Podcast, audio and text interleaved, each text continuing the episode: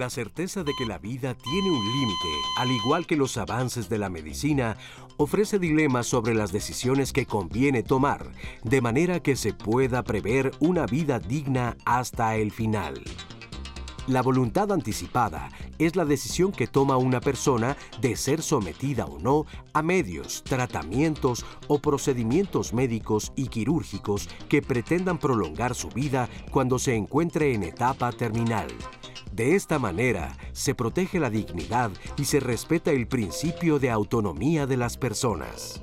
Al gestionar la voluntad anticipada en notarías u hospitales, las personas se anticipan a escenarios futuros y expresan cómo desean vivir su última etapa, sobre todo previendo situaciones en que podrían tener dificultad o estar imposibilitadas para hacer valer su palabra. Hoy, en Diálogos en Confianza, hablaremos sobre la importancia de la voluntad anticipada para garantizar una vida digna hasta el final y profundizaremos en las formas que hay en nuestro país para gestionar este documento.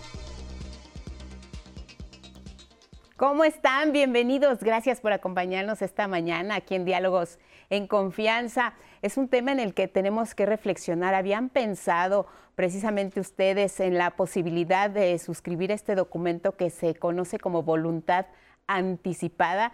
entienden bien el concepto, saben lo que significa y más aún los problemas, quizá a nivel familiar, que se podrían ahorrar al momento de enfrentar eh, un padecimiento, una enfermedad terminal.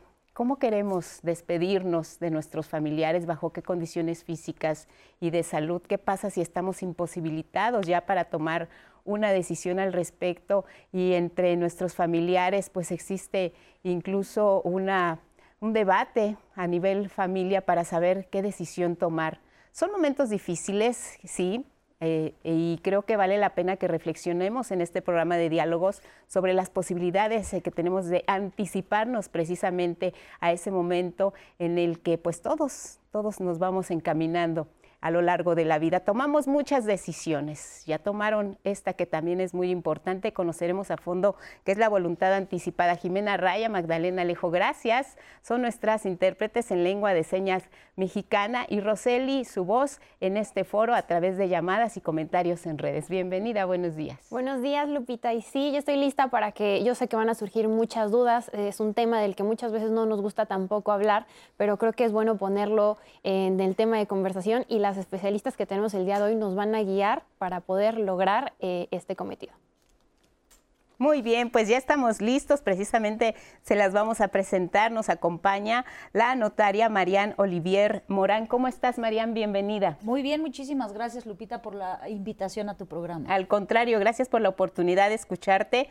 Ella es notaria número 8 de la Ciudad de México e integrante de la Comisión de Comunicación del Colegio de Notarios de la capital del país, siendo precisamente la Ciudad de México pionera en contar con una ley de voluntad anticipada desde hace 15 años. Así que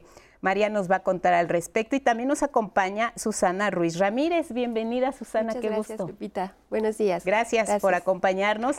Susana es responsable del Servicio Social en Psicología Paliativa de la Universidad Nacional Autónoma de México, maestra en psicología, integrante del Seminario de Estudios sobre Globalidad de la Facultad de Medicina de la UNAM. Nuestras invitadas esta mañana, ustedes en casa, cuéntenos, compártanos su experiencia, si incluso ya tienen este documento de voluntad anticipada cómo fue que lo tramitaron y lo gestionaron también con su familia, que es muy importante. Para quienes no, vamos a empezar desde cero conociendo lo que significa el concepto, lo que es la voluntad anticipada, por favor.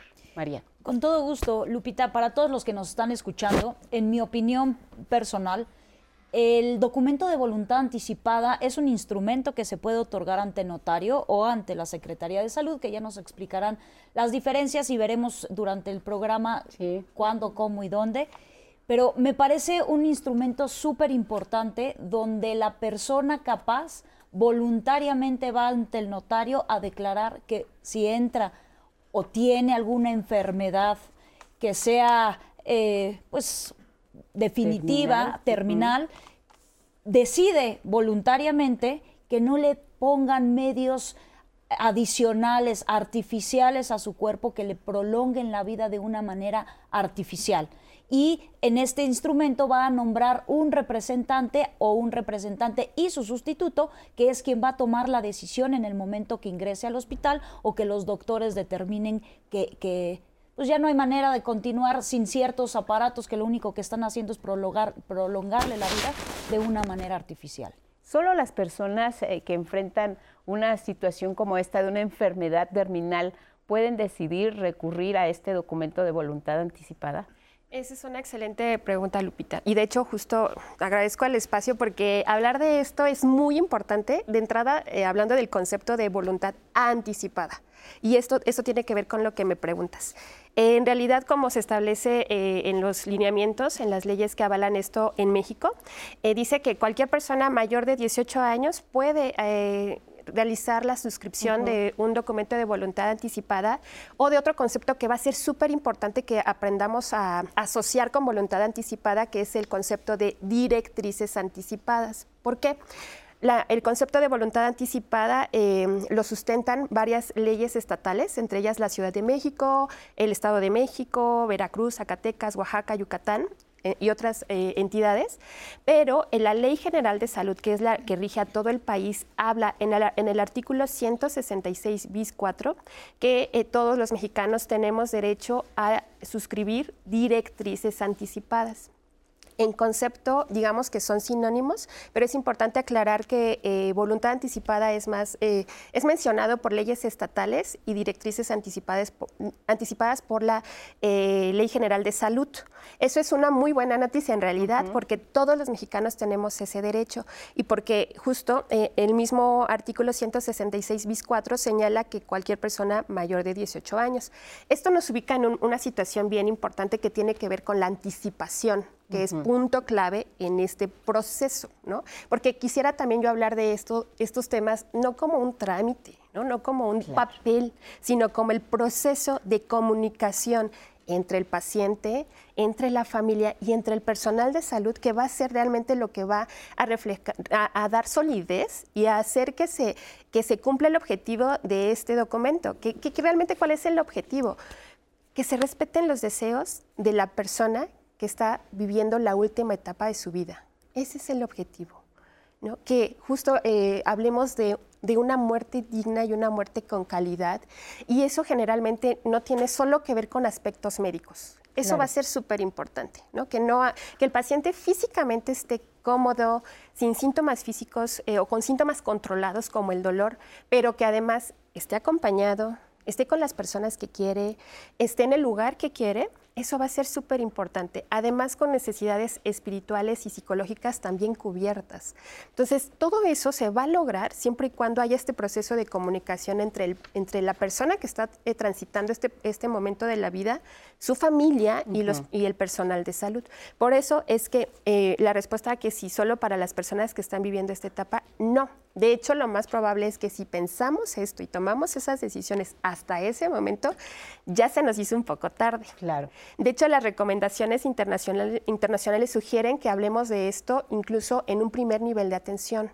Esto, estas firmas de voluntad anticipada que se realizan en instituciones en México, al menos en la Ciudad de México, son mayoritariamente en hospitales eh, de segundo nivel de atención, hospitales generales o incluso en, un tercer nivel de atención en los institutos. Pero esto debería hablarse también en el primer nivel de atención, es decir, en los centros de salud. ¿Por qué? Porque son los que están más cercanos a las personas y es que cuando estamos en momentos de estrés, probablemente no sea la mejor, la mejor oportunidad para hablar de esto, ¿no? Es mejor hablarlo cuando estamos tranquilos, es mejor reflexionarlo en ese momento. Así es que es para todos, para, todos. Muy bien, pues vamos a conocer más formas en que podemos gestionar precisamente este documento, vamos a conocer más al respecto y tenemos esta cápsula donde eh, pues tenemos eh, más precisión acerca de cómo, de qué manera y en qué entidades precisamente existe ya la ley de voluntad anticipada. ¿Sabías que existen dos modalidades para ejercer la voluntad anticipada en nuestro país? Por un lado está el documento de voluntad anticipada que se tramita ante notario público y que cualquier persona en pleno uso de sus facultades mentales puede gestionar si es mayor de edad. También está la opción de tramitar el formato de voluntad anticipada en las instituciones de salud públicas y privadas del país. En este caso, las personas que pueden solicitar dicho formato son aquellas en etapa terminal. Es importante tener presente que hasta el momento son 16 las entidades federativas que tienen regulaciones específicas sobre voluntad anticipada. Ciudad de México, Aguascalientes, Coahuila, Colima, Guanajuato, Guerrero, Hidalgo, Estado de México, Michoacán, Nayarit, San Luis Potosí, Oaxaca, Tlaxcala, Yucatán, Veracruz y Sonora. En el caso de no haber gestionado este trámite y atravesar por un evento en que no se pudiesen manifestar los propios deseos, se prevé que otras personas puedan expresar dicha voluntad. El reglamento de la Ley de Voluntad Anticipada para la Ciudad de México especifica que estas personas son, en primer lugar, el o la cónyuge y a este le siguen, segundo, el concubinario o la concubina. Tercero, los hijos mayores de edad consanguíneos o adoptados. Cuarto, los padres o adoptantes. Quinto, los nietos mayores de edad y, sexto, los hermanos mayores de edad o emancipados. Solo tú puedes decidir el tratamiento y cuidados que deseas recibir o rechazar al final de la vida. Infórmate sobre la voluntad anticipada. Ahora con los avances que hay en la medicina y muchas eh, tecnologías que se pueden usar incluso para prolongar la vida, pues no estamos peleados en ese terreno, pues todos queremos recibir la mejor atención siempre cuando tenemos algún padecimiento. Sin embargo, en, este, en ese momento en el que estamos ya enfrentando una situación difícil, una enfermedad incurable, una enfermedad terminal, pues ahí está esta ley de voluntad anticipada. Como escuchábamos, hay estados de la República que no cuentan con ella. La Ciudad de México fue pionera, estamos hablando de que inició en 2008 ¿Qué es lo que provocó precisamente que se tuviera que legislar en un tema como este hace 15 años, por ejemplo? La situación que viven las familias y la situación que vive el propio paciente.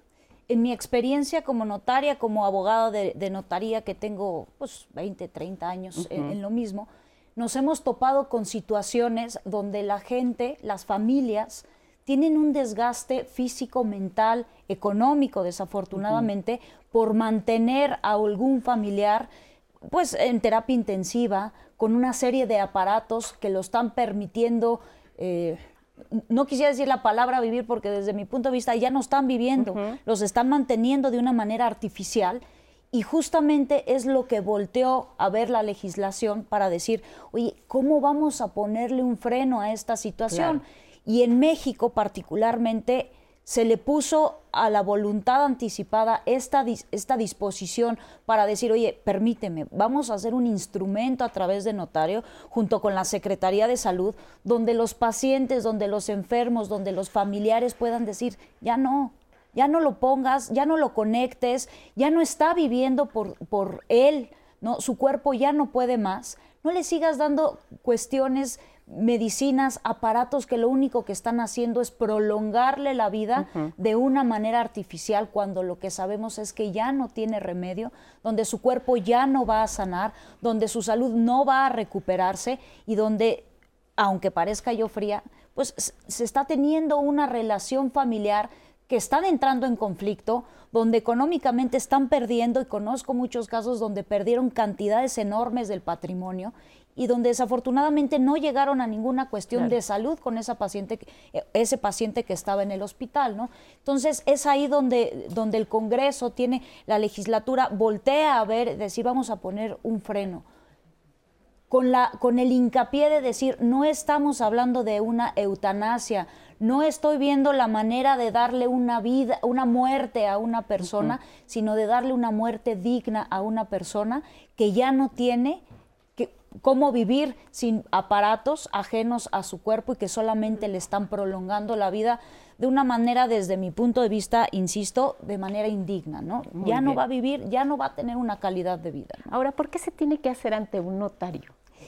porque nosotros tenemos la obligación de ver que la persona que comparece ante nosotros comparece de manera voluntaria que es esencial. Cualquier persona que viene conmigo, tengo que ver que no está viciado por algún tercero, que no está amenazado por un tercero, que no lo mandó la mamá, el hijo, que lo están amenazando. No, tengo que hablar, asesorarlo de cuál es el instrumento, explicarle qué es lo que está firmando, cuáles son las consecuencias, a qué tiene derecho, que puede nombrar un representante, qué es lo que va a hacer este representante, ver la capacidad que tiene esta persona, es decir, percibir que tiene una capacidad intelectual suficiente para entender lo que está firmando y que efectivamente es su voluntad. Muy bien y tenemos una fe pública de decir, todas estas características se reunieron, no hay manera que la persona que otorgó su voluntad no sepa qué es lo que estaba haciendo. Roseli. Sí, ya tenemos varias participaciones del público. Eh, para empezar, saludo a Araceli Verona, Ulises Medina, Ariana Rubal y Elizabeth Reyes, quienes fueron de las primeras personas en estar ya comentando. Y hace ratito hablaban sobre que este trámite era para todas las personas mayores de 18 años. Surgía la duda eh, de Sara Aleli, quien nos preguntó, ¿las personas con capacidades diferentes también podemos acceder a la voluntad anticipada o hay algo, eh, alguna cláusula que lo impida? No, de, es, para todos. Y quisiera ah, mencionar algo que puede meter a lo mejor un poco de duda, pero que es importante decirlo en este momento. Eh, la ley de voluntad anticipada se publicó en el 2008, 2008, y el año pasado se deroga, así como otras leyes asociadas al tema de la salud, y se conjuntan en, el, en la ley eh, de salud de la Ciudad de México. Entonces, en este momento específicamente no hay un reglamento para estas gestiones, pero seguimos trabajando, se sigue trabajando con el reglamento previo. Eso no lo digo para que nos espantemos, al contrario, siempre va a ser en, pro de, la mejora. Y es que justo, eh, retomando ese, el reglamento previo, esto es... Eh, eh, es, tiene varios objetivos y uno de ellos es justo eh, mejorar la calidad eh, de, vida al final de la vida de las personas y también mejorar la calidad de muerte. Tomando en cuenta esto, sí sería un derecho también para las personas que tengan alguna dificultad de comunicación, de cognición, de toma de decisiones y para ello hay una, una digamos, una, una tercera forma de voluntad anticipada, pero de prefiero entonces primero hablar de las dos primeras. Una primera voluntad anticipada, que es, yo creo que esa sí se merece ese nombre de voluntad anticipada, es la que se hace ante notario público, porque es la persona que desea firmarla, la que va con, la notaria, con el notario y lo firma. ¿no? Entonces está ejerciendo ese derecho. Si yo estoy en el hospital, perdón, ¿puedo llamar al notario? No, justo, esta es, una primera voluntad anticipada, la que firmamos en mayores de 18 años cuando estamos en un estado bien de salud, digamos, ¿no? Otra voluntad anticipada es cuando va a firmar una, una persona mayor de 18 años en pleno uso de sus facultades mentales pero que tiene un diagnóstico avalado por un médico tratante de que su, eh, su enfermedad avanzó a tal punto de que, pues bueno, este, no hay una curación como tal, para, una cura para, para, esta enfermedad. ¿no? Este, esa es una segunda voluntad anticipada, digamos. Pero hay una tercera figura, que es para aquellas personas que eh, no tienen capacidad de ejercicio. ¿no? Es decir, son menores de edad o eh, eh, las facultades mentales no están íntegras. Este, esto anteriormente se llamaba voluntad anticipada por representante. Pero creo que aquí vale la pena aclarar de que el espíritu, el eje de la voluntad anticipada es el principio bioético de la autonomía. Eso es lo que se debe respetar. ¿Qué pasa con estas voluntades anticipadas por representante? En, efecto, no las toma eh, la persona. Las, eh, firma el documento un representante. En el caso de los menores de edad, es, eh, son sus padres, por ejemplo. ¿no? Que también, esto es importante, estas voluntades se pueden firmar para menores de edad y también para aquellas personas que, aquí ese es un tema súper sensible y que no hay algo categórico para decir es así o es de esta forma, ¿no? Y es en la capacidad para tomar decisiones. Mucho se habla que, por ejemplo, una enfermedad, eh, un, trastorno psiquiátrico podría limitar la capacidad de toma de decisiones y no necesariamente. La capacidad de toma de decisiones puede estar íntegra en una persona deprimida, en una persona que tenga algún déficit intelectual. Eso tiene que evaluarse por un especialista y entonces esa persona podría tomar esas decisiones, pero ahí tendríamos que ver el caso específico para saber si esa persona puede eh, firmarla eh, por sí misma o, para, o a través de un representante. Pero esa sería la otra, la otra tercera. A mí me gusta llamarla toma de decisiones subrogada porque no es la propia persona la que la está tomando, sino un tercero. Pero aquí también, volviendo a este espíritu de la autonomía de la persona y de buscar la calidad de vida al final de la vida y la calidad de muerte, es que si en un momento, porque es muy probable que nos pase, nos toca como familiares tomar eh, decisiones sobre los cuidados del final de la vida de un ser querido, es importante que lo hagamos siempre pensando en qué habría decidido esa persona. Eso es muy importante. Esto es frecuente. La firma de voluntades anticipadas por representante, hasta hace unos años era la forma de voluntad anticipada más frecuente firmada, al menos en lo que respecta a la firma de voluntades en hospitales.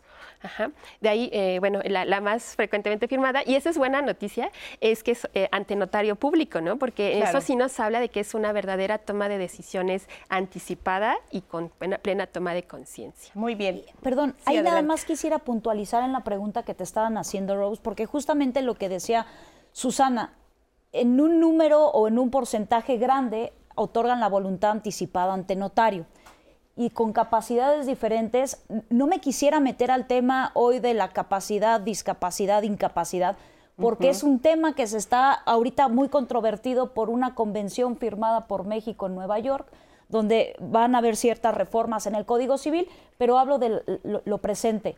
Hoy pueden comparecer conmigo cualquier persona con capacidades diferentes, háblese sordo, mudo, ciego, todas las personas que pueden manifestar su voluntad de una manera distinta, a través de un intérprete, a través de, signos, todos pueden comparecer conmigo. Voy a pedir a alguien que lo acompañe, sí. No sabe firmar, no sabe leer, no puede leer, puede firmar, sí voy a pedir que asiente su, que, estampe su huella y que alguien firme a su ruego. Pero todas las personas con capacidades diferentes, refiriéndonos a una cuestión física más que intelectual, ciegos, mudos, sordos, pueden comparecer con nosotros, habría que llamar, decirle, oye, vamos a necesitar a alguien que te acompañe, alguien que firme a tu ruego, tú vas a estampar tu huella, necesito incluso algún traductor, por ejemplo, y va a comparecer, el traductor firmará con nosotros y se otorgará la voluntad anticipada de esa manera. Ahora, si hablamos de, que no, eh, la ley no existe eh, en algunas entidades del país, entre las que sí existe, ¿hay muchas diferencias para que se aplique? Para que se aplique, en mi opinión, no. Eh, en México, insisto, no hay hoy una posibilidad de eutanasia, ¿no? Entonces estamos hablando simplemente de una voluntad o no simplemente cualquiera que me diga, decir, no, uy, sí que simple. No, estamos hablando de la voluntad de una persona que decidió voluntariamente, en pleno ejercicio de sus facultades, decir, no quiero que me pongan aparatos o tratamientos ajenos que me prolonguen la vida de una manera innecesaria. Y realmente lo que tienen los estados es similar a esta situación. Si la forma es diferente o la formalidad es diferente, habrán distintas variedades, lo mismo que ha tenido nuestra propia legislación. Cuando sale en 2018 teníamos la obligación, aunque comparecieran con nosotros, dos testigos, hoy no son necesarios. Entonces, habrán esas pequeñas discrepancias, pero la finalidad es exactamente la misma, ¿no? en todos los estados. Si yo firmé mi documento de voluntad anticipada en una ciudad y por razones y cuestiones independientes eh, termino con un accidente en otra ciudad donde no hay eh, esta, esta ley, ¿tiene validez mi documento aunque no lo haya eh, este, firmado y hecho en esa ciudad donde finalmente no existe la ley, la disposición? El documento es válido. No puedo decir que porque cambió de jurisdicción no es válido. El documento se otorgó válidamente conforme a las leyes de la Ciudad de México, conforme a la Secretaría de Salud de la Ciudad de México. ¿Lo pueden ejercer? Sí. ¿Qué les va a decir? Y ahí será, no falta el médico que diga que no, que en ese estado, que no es posible, que es distinto, Ojo, en todos estos eh, estados de la República donde ya está esa voluntad anticipada regulada, si no hacen uso o no permiten el uso de mi instrumento o de lo que se firmó en la Secretaría, tendrían siempre la posibilidad de requerir eh, los medios alternos que establece justamente la legislación de salud para decir, ah, está bien, si no lo van a hacer, háblenle a mi cónyuge, háblenle a concubino, háblenle a mis hijos, porque de todos modos tendrán la obligación para que se aplique la tercera voluntad anticipada o formalidad de la voluntad anticipada de la que hablaba esta Susana. ¿no? Muy bien, Roseli. Sí, también eh, han levantado bastantes dudas eh, respecto a la voluntad anticipada y la eutanasia. Muchos no terminan de entender cuál es la diferencia. Ejemplo de ello es Ofelia Acevedo. Eh, y también nos decía Laura Elena, ¿es válido dejar un video personal determinando la voluntad anticipada o no tiene la misma validez? No.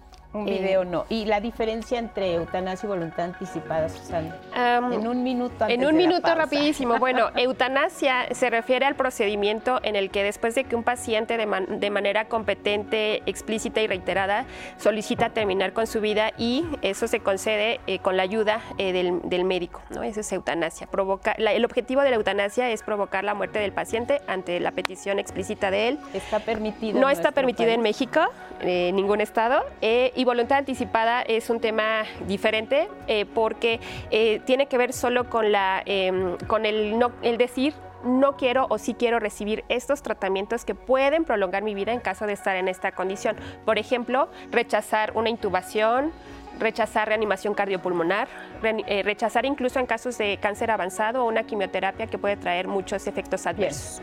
Muy bien, pues así con este comentario, pausa y volvemos.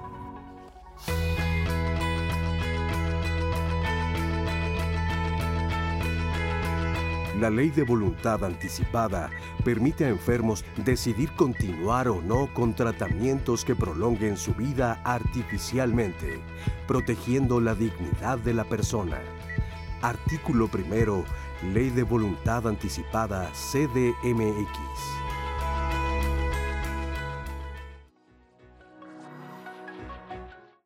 Gracias por estar con nosotros aquí en Diálogos en Confianza. El día de mañana en los temas de pareja vamos a hablar sobre los secretos y mentiras que puedan existir.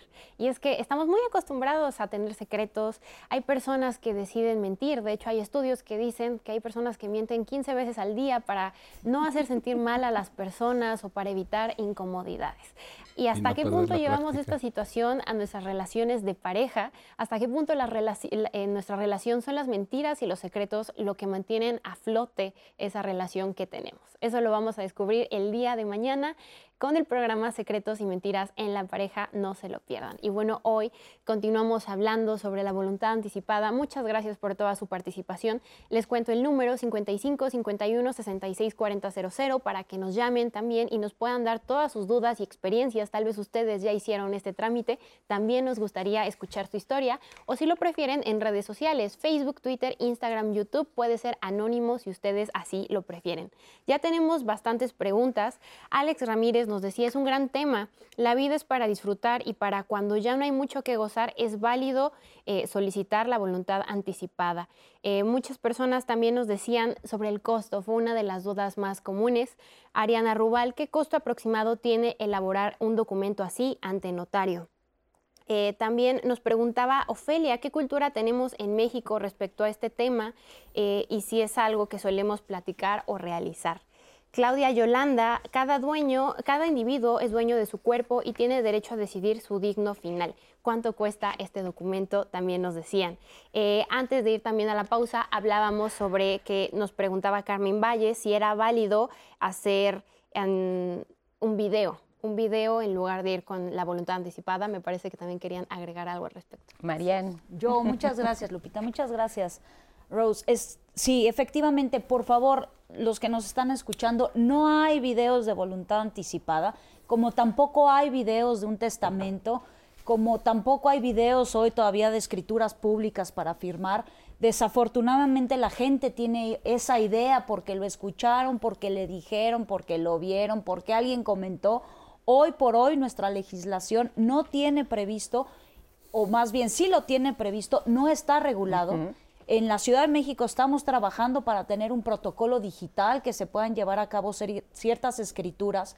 Se escuchó y se dijo mucho, aunque no sea el tema ahorita, perdón, nada más es pequeño, del testamento por Zoom cuando estaba la situación de la pandemia. Hoy no tenemos nada regulado que nos dé la posibilidad de llevar a cabo esto a través de medios eh, eh, de estas comunicaciones. Entonces, para que por favor los que nos estén escuchando no, se vayan con esa finta, mejor acudan a nosotros y otorguen su voluntad anticipada en la formalidad, sea la Secretaría de Salud, sea ante notario público, pero hoy por hoy tiene que seguir siendo escrito y firmado. El costo que nos preguntaban también. También el gobierno de la Ciudad de México, con el Colegio de Notarios de la Ciudad de México, tiende a hacer campañas. El año pasado estaban 1.550 pesos masiva para cualquier persona y para adultos mayores 760, 755 masiva. Realmente es un, un instrumento que tiene un costo muy accesible para cualquier persona para que lo puedan otorgar. Y en el caso de la Ciudad de México, si se hace en hospitales, ¿es gratuito? Es completamente gratuito en todas las instituciones, incluso aunque sean privadas. Es un trámite y la gran diferencia es que se requiere el, aval de un resumen médico que diga que el paciente está viviendo la última etapa de vida por una enfermedad avanzada. Eh, aquí es también un punto importante, ¿no? Eh, cuando se firma una voluntad anticipada ante notario, la autoridad ante quien se firma es el notario público. Cuando se firma en, una institución de salud, la autoridad es el médico tratante y esa es igual una, una gran diferencia. Muy bien, le damos la bienvenida esta mañana aquí al foro de Diálogos sin Confianza a Pedro Morales, H, abogado especialista en negligencia médica Derechos Humanos y Salud. Gracias, gracias, Pedro por este, acompañarnos. También es director de Medilex, consultoría médico legal e integrante del Colegio de Bioética. Pedro, ya estabas aquí escuchando algunas de las posturas, de las preguntas en torno al tema de la voluntad anticipada. Y tienes algunos comentarios. Sí, gracias. Me gustaría hacer algunas precisiones. En primer lugar, eh, la voluntad anticipada tiene que verse como una institución eh, que está vinculada con el consentimiento informado a futuro bajo ciertas condiciones y como tal eh, la voluntad anticipada también ya se encuentra regulada por la Ley General de Salud. Esto implica en, el capítulo relativo al consentimiento informado, de manera incipiente, pero esto implica que ya hay una regulación a nivel nacional, por lo cual cualquier voluntad anticipada otorgada en cualquier parte del país tendría que tener validez en términos de la Ley General de Salud y del 121 constitucional en cualquier parte del país. En segundo lugar, creo que hay una confusión entre la voluntad anticipada y el rechazo a tratamientos. La voluntad anticipada es un consentimiento informado otorgado sujeto a condición futura, a que la persona que lo otorga al momento en que requiera cierto tipo de atención médica no esté en condiciones de exteriorizar su voluntad. Si yo otorgo una voluntad anticipada y el día de mañana tengo una condición de salud que me permita exteriorizar mi voluntad, no opera la voluntad este, anticipada, opera mi voluntad. La voluntad anticipada únicamente opera cuando mi estado de salud me impide exteriorizar. Entonces es un consentimiento otorgado a futuro. Si yo estoy consciente, puedo rechazar el tratamiento que yo quiera o puedo admitir el tratamiento que yo quiera. Eso creo que es importante tenerlo en cuenta. Es un consentimiento hacia futuro sujeto a la condición de que la persona otorgante no pueda en el momento que requiere los servicios médicos otorgar su consentimiento. Ahora, hemos estado hablando del tema, eh, nosotros, ustedes como especialistas, y nosotros pues con, el tema ya preparado para, para, el día de hoy, pero a nivel familia, pues e, es, una decisión difícil. ¿Por qué nos cuesta tanto trabajo cuando hablamos de enfermedades, del testamento, del final de la vida de un ser querido? Qué eh, tan importante es abordar estos temas precisamente anticipándonos a cualquier escenario difícil, ¿no? Sí, nuestra cultura es muy curiosa porque aunque celebramos a la muerte dos días al año, en realidad este, todos los demás no hablamos. Y de hecho hay muchas creencias asociadas a, la muerte que hacen que esto sea un tabú. Y la verdad es que no, no ayudamos, ¿no? Porque en realidad, dice, ¿no? El, el único requisito para morir que, requerimos es estar vivos. Entonces, ese es un hecho. Sí, definitivamente. Eh, sigue siendo un tabú hablar de, de la muerte. Eh, hay una creencia muy particular que es de, si tú hablas de la muerte, la traes. Casi todos tenemos esa idea. Y entonces con esta idea, no, eso no nos invita a conversarlo. Es un tema muy, muy, muy complejo. Eh, y sí, en efecto, eh, cuando, cuando no hay una enfermedad avanzada, este, aún más, ¿no? O sea, no, no lo queremos hablar. Pero la verdad es que en muchas situaciones eh, pueden, puede una persona en una familia, de hecho es muy probable que todos vivamos eso como familiares, nos va a tocar acompañar a una persona que está enferma y que esa enfermedad va avanzando. Eh, en la medida en que nosotros como pacientes, cuando nos toca hacerlo, tengamos la claridad de que es importante reflexionar y eh, exteriorizar mis deseos, este, estamos avanzando, pero también como familia saber que eh, nos toca acompañar para que esos deseos se hagan realidad es también importante. ¿no? Es, un, hay un concepto em, que, que surge justo de estos procesos de toma de decisiones que se llama autonomía relacional. Este, estas decisiones eh, tienen el objetivo de, que sea el paciente quien tome las decisiones. Sin embargo, tomando en cuenta esto que decía Pedro, ¿no? Estas sí son decisiones anticipadas. Mientras yo esté consciente, yo puedo decir quiero esto, quiero y no quiero esto. Eh, eso va, se va a activar esa voluntad anticipada cuando el paciente eh, pierda capacidad para tomar decisiones, pierda conciencia y eso es muy frecuente cuando una enfermedad ha avanzado. Entonces, hasta ese momento se, se activará sin embargo, este, habrá, habrá decisiones que puedo yo ir eh, platicando y conversando, reflexionando eh, previamente, eso es eh, súper necesario porque si no puede llegar a haber también conflictos. ¿no? Es, una, es, una gran, gran diferencia cuando trabajamos para cumplir los deseos de un ser querido, y, y, yo me quedo tranquila porque además pienso que le ayudé, ¿no? a que si yo tengo que tomar decisiones por ese ser querido, eso va a, tener implicaciones en el duelo muy importantes, ¿no? y me quedo con una menor carga emocional, digamos, cuando yo este, puedo ayudar a ese ser querido a cumplir esos deseos. Y hace ratito Marian mencionaba esta cuestión de los, de los videos.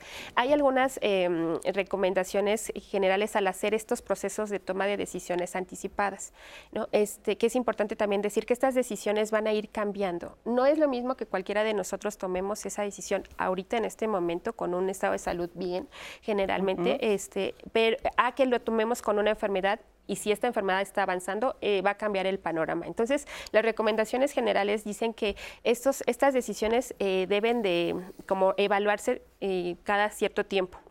Esa es una. Y dos, que es importante que haya un registro un registro que puede ser escrito, grabado, como tal, no es que va a ocupar el lugar de la voluntad anticipada. O sea, lo que yo sugeriría es, tengamos nuestra voluntad anticipada ya, pero además acostumbrémonos a pensar sobre esto y a tener, a, que alguien lo conozca, porque eso va a ser punto clave. comunicarlo. aunque yo tenga mi voluntad anticipada, pero la guardé y nadie más sabe que la tengo y la conoce, pues no va a poder, no, no, va, a ayudar al final del día, ¿no? Tu voluntad. Es importante tener esas instrucciones previas, escritas, grabadas y saber que eh, pues se, van a ir actualizando conforme va cambiando el panorama. Muy bien. Vamos a escuchar ahora a Cecilia Palacios Ávila. Ella es responsable del programa de voluntad anticipada y cuidados paliativos aquí en la Ciudad de México.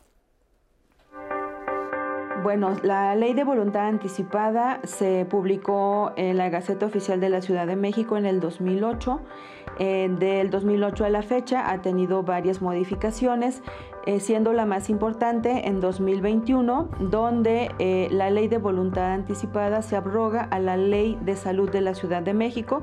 En el capítulo 29 hace mención a voluntad anticipada y cuidados paliativos, que eso es un avance bien importante porque antes solo era voluntad anticipada. El formato con el que trabajábamos anteriormente eh, tenía como membrete para el paciente terminal y era importante modificar esa palabra de terminal porque no significa, eh, y justo es con lo que estamos trabajando para quitar ese estigma de que solo un paciente en etapa terminal o moribundo debe firmar su voluntad anticipada. Lo ideal es que desde que se diagnostique eh, una enfermedad incurable, llámese diabetes, hipertensión, alguna cardiopatía, alguna enfermedad eh, reumatológica, esa persona pueda firmar su voluntad anticipada. Bueno, es importante poder em, tener una voluntad anticipada, firmar una voluntad anticipada, porque de esta manera podemos eh, garantizar qué, procedimientos quiero que se realicen en caso de que tenga una enfermedad incurable, en caso de que esta enfermedad em, se agrave y evolucione hacia una etapa terminal qué cuidados puedo tener o qué cuidados quiero recibir hasta el final de mi vida. El acto final de la voluntad anticipada es firmar un documento o un formato, pero realmente es una cultura. ¿A qué me refiero?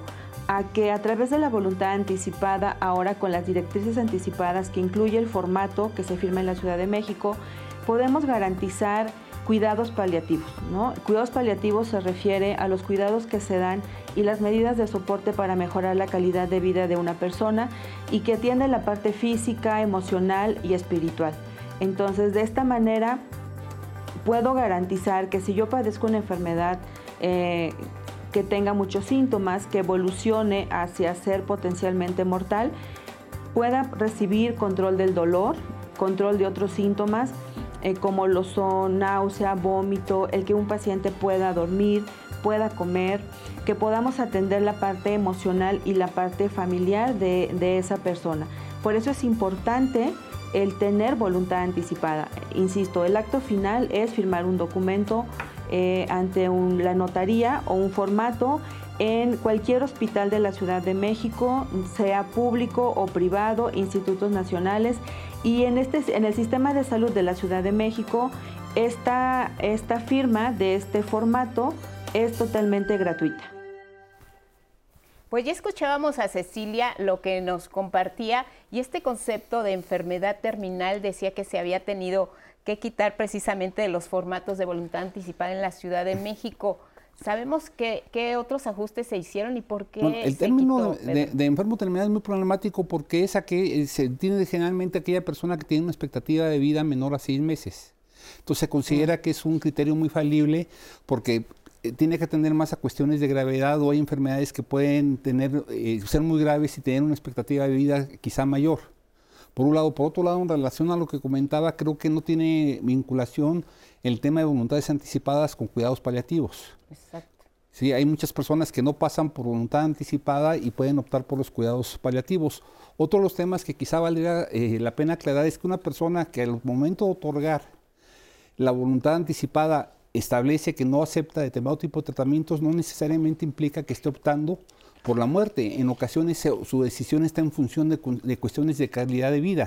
Hay tratamientos médicos que tienen un alto riesgo de causar daños, por ejemplo, cerebrales o neurológicos. Entonces hay pacientes que dicen no quiero correr el riesgo de vivir con un grave daño neurológico, por lo tanto rechazo el tratamiento. Por ejemplo, el caso de la intubación. Ahora en la pandemia de COVID había un riesgo alto de que las personas que fueran intubadas tuvieran daños, este, secuelas neurológicas y por eso muchas personas rechazaban el tratamiento no en función de querer morir, sino en función de querer evitar vivir con daños o secuelas neurológicas. Ahora hemos visto que hay dos, dos formas de ejercer la voluntad anticipada, con el formato y el, y el documento ante notario público. Así es. Eh, ¿Cuál es la opción que debemos elegir y bajo qué circunstancias? Yo les diría que de notario público, ¿no? Vayan conmigo. No es cierto. O, sea, si es verdad, la situación es que con un notario pueden acudir hoy ¿no? No hay necesidad de estar enfermo, no hay necesidad de estar en el hospital. Van conmigo, eh, como le comentaba yo a Rosa hace, un momento, si, están ciegos, si está mudo, si no sabe hablar, si es extranjero, si no sabe hablar español, esa situación la vamos a poder resolver a través del instrumento público que otorguen ante mí, porque la ley del notariado es clarísima qué es lo que tengo yo que hacer y cómo asegurarme que la persona está sabiendo o le estoy sabiendo explicar que se está dando a entender que está eh, capaz, que está manifestando su voluntad de manera autónoma, ¿sí? Y todo esto es a través del, instrumento notarial. Además van a poder tener la posibilidad de determinar si quieren donar sus órganos o no. Y en el mismo instrumento vamos a sentar, ¿son donatarios? Sí, soy donatario de todos los órganos que puedan tener. Y nosotros tenemos la obligación a los cinco días naturales siguientes, perdón, hábiles siguientes al otorgamiento del instrumento de dar aviso a la Secretaría de Salud. Y la Secretaría de Salud me contesta, ah, ya se anotó que ya se otorgó la voluntad ah, anticipada. Y de esta manera yo anoto en mi protocolo y tengo el registro, por supuesto, es un instrumento público, y si vienen conmigo o con otro notario, el que sea, pueden revocar, cambiar, modificar otorgar un nuevo instrumento, una nueva voluntad anticipada, por ejemplo, si, si, quiero cambiar al representante. Si había puesto a mi hijo o a mi hija y dije, no, pues no, siempre no quiero eh, que ellos decidan, que decida mi doctor de cabecera, puedo hacer esos cambios. Y el notario va a sentar una nota que se está haciendo esa revocación de la voluntad anticipada y de nueva cuenta se va a dar aviso a la Secretaría de Salud. Pensemos en el caso de una persona eh, que no tiene, ¿eh? por ejemplo, familiares, que está sola, que no hay quien sea su testigo o que presente el documento de, voluntad anticipada, ahí, eh, ¿cuál sería la función del notario? Realmente no necesito testigos. Para mí no va a ser necesario testigos van a poder elegir como representante a la persona que consideren. No sé si, si Pedro, por ejemplo, está tan involucrado, Susana, pues son personas ajenas que me llevo muy bien con Pedro. Digo, híjole, que Pedro decida, ¿no? Él está metido en el tema, él sabe de salud, él sabe de negligencia médica. Qué mejor que elegir a Pedro como mi representante. ¿Por qué? Así no pongo a ninguno de mi familiar que tenga que tomar una decisión que en su momento es muy difícil, ¿no? Anímicamente. Y con ese documento acuden al hospital, con ese testimonio acuden al hospital a decir, a ver, ya la traigo, ya ni le muevan. ¿Sí? Y no estoy sujeto a si entraron al hospital, si ya cayeron en una situación de inconsciencia, tienen una serie de medicamentos que no les están permitiendo estar despiertos o estar muy conscientes. Todo eso hay que verificarlo antes si se está otorgando en el, hospital. Entonces creo que son pros que se tienen si se acuden con nosotros como notarios desde, desde ya, ¿no? En cualquier momento que ellos lo decidan. Hay una ventaja práctica adicional, la portabilidad del, documento. Ante notario uno se lo otorga generalmente a la persona que designó como representante y es un documento que se puede trasladar a cualquier parte, a cualquier hospital, a diferencia de que si uno otorga el consentimiento, eh, eh, este, el, la voluntad anticipada en un hospital, no va a obrar en otro hospital salvo el registro o no va a obrar en, el Estado de México. a diferencia. Y que justo es lo que, lo que está diciendo Pedro es muy cierto. A mí ya en la práctica me pasó que una persona muy cercana a mí había otorgado su voluntad anticipada. Me dijo, Marian, voy al hospital, no seas mala que me den, entreguen mi testimonio. Le entregaron el testimonio, entró con el, iba al Ángeles de Interlomas, casi estoy segura. Ya no tuvo, ya no hubo más que se dijera. En ese momento le entregamos el testimonio, entró, y bueno, desafortunadamente pues ya no salió. ¿no? pero, pero justo es lo que dice Pedro, una cuestión práctica para decir, ya voy con esa tranquilidad para mí y para mi familia, ¿no? Muy bien. La diferencia, Pedro, entre voluntad anticipada y cuidados paliativos, para que la, expliquemos al público. El cuidado paliativo es aquel eh, tratamiento tendente a atemperar el dolor por ejemplo, un paciente con cáncer ya en, etapa terminal, entonces le dan un tratamiento para tendente a controlar las manifestaciones del dolor. ¿Sí? Lisa y llanamente. Puede ser un paciente que nunca, nunca ha requerido un tratamiento donde esté en riesgo o tenga que negarse un tratamiento, simplemente está en quimioterapia o está ya, en, ya sin tratamiento porque ya se agotaron sus esquemas de tratamiento, perdón, está esperando el desenlace de, del cáncer y se le da un tratamiento eh, eh, a base de analgésicos para disminuir el dolor. Digamos que la voluntad anticipada eh, también integra los cuidados paliativos. no tiene, tiene que, Yo, yo lo, lo, plantearía así. no toda persona que decide y tiene el derecho a recibir cuidados paliativos va a firmar voluntad anticipada. Pero toda persona que está en una etapa avanzada y firmó una voluntad anticipada tiene que recibir cuidados paliativos. No es cierto. Están vinculados, claro que sí. ¿Por qué? Porque el, el, tema es precisamente, quiero aclarar un poco más sobre cuidados paliativos. Cuidados paliativos es un enfoque integral de atención multidisciplinario holístico, cuyo objetivo es mejorar la calidad de vida y la calidad de, de muerte de las personas que están teniendo sufrimiento grave relacionado con la salud por una enfermedad que, que amenaza su vida. Este, esto, este enfoque de cuidados paliativos tiene, eh, tiene dimensiones, ¿no? una dimensión física donde se van a, paliar síntomas físicos como el dolor, la náusea, la, la disnea, pero también eh, se van a cubrir otras necesidades este, físicas y emocionales e incluso espirituales. Esto, eh, esto es lo que, lo que significa hablar de buena muerte, muerte digna, calidad de muerte, todo esto.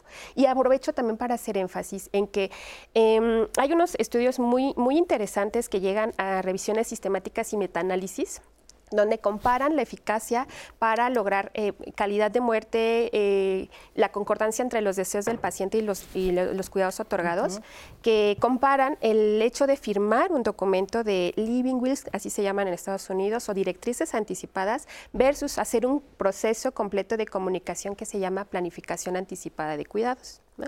Básicamente lo que dicen estos estudios con mucho soporte científico es que eh, es es bueno eh, firmar las voluntades anticipadas, sí, pero es mucho mejor conversarlo.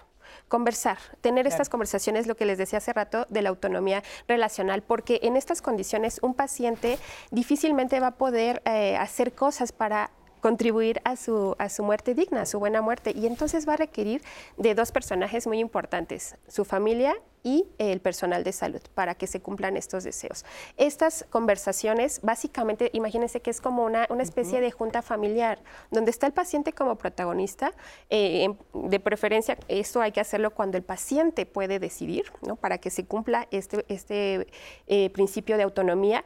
En, en, compañía de su familia, porque es quien le va a dar cuidado, y en, presencia del personal de salud, que es quien generalmente llevamos y guiamos estas conversaciones. Muy bien. Y en la práctica, Pedro. Pongo un ejemplo ejemplo, PCR. Yo en mi voluntad anticipada digo que no acepto la eh, eh, las maniobras de resucitación por PCR.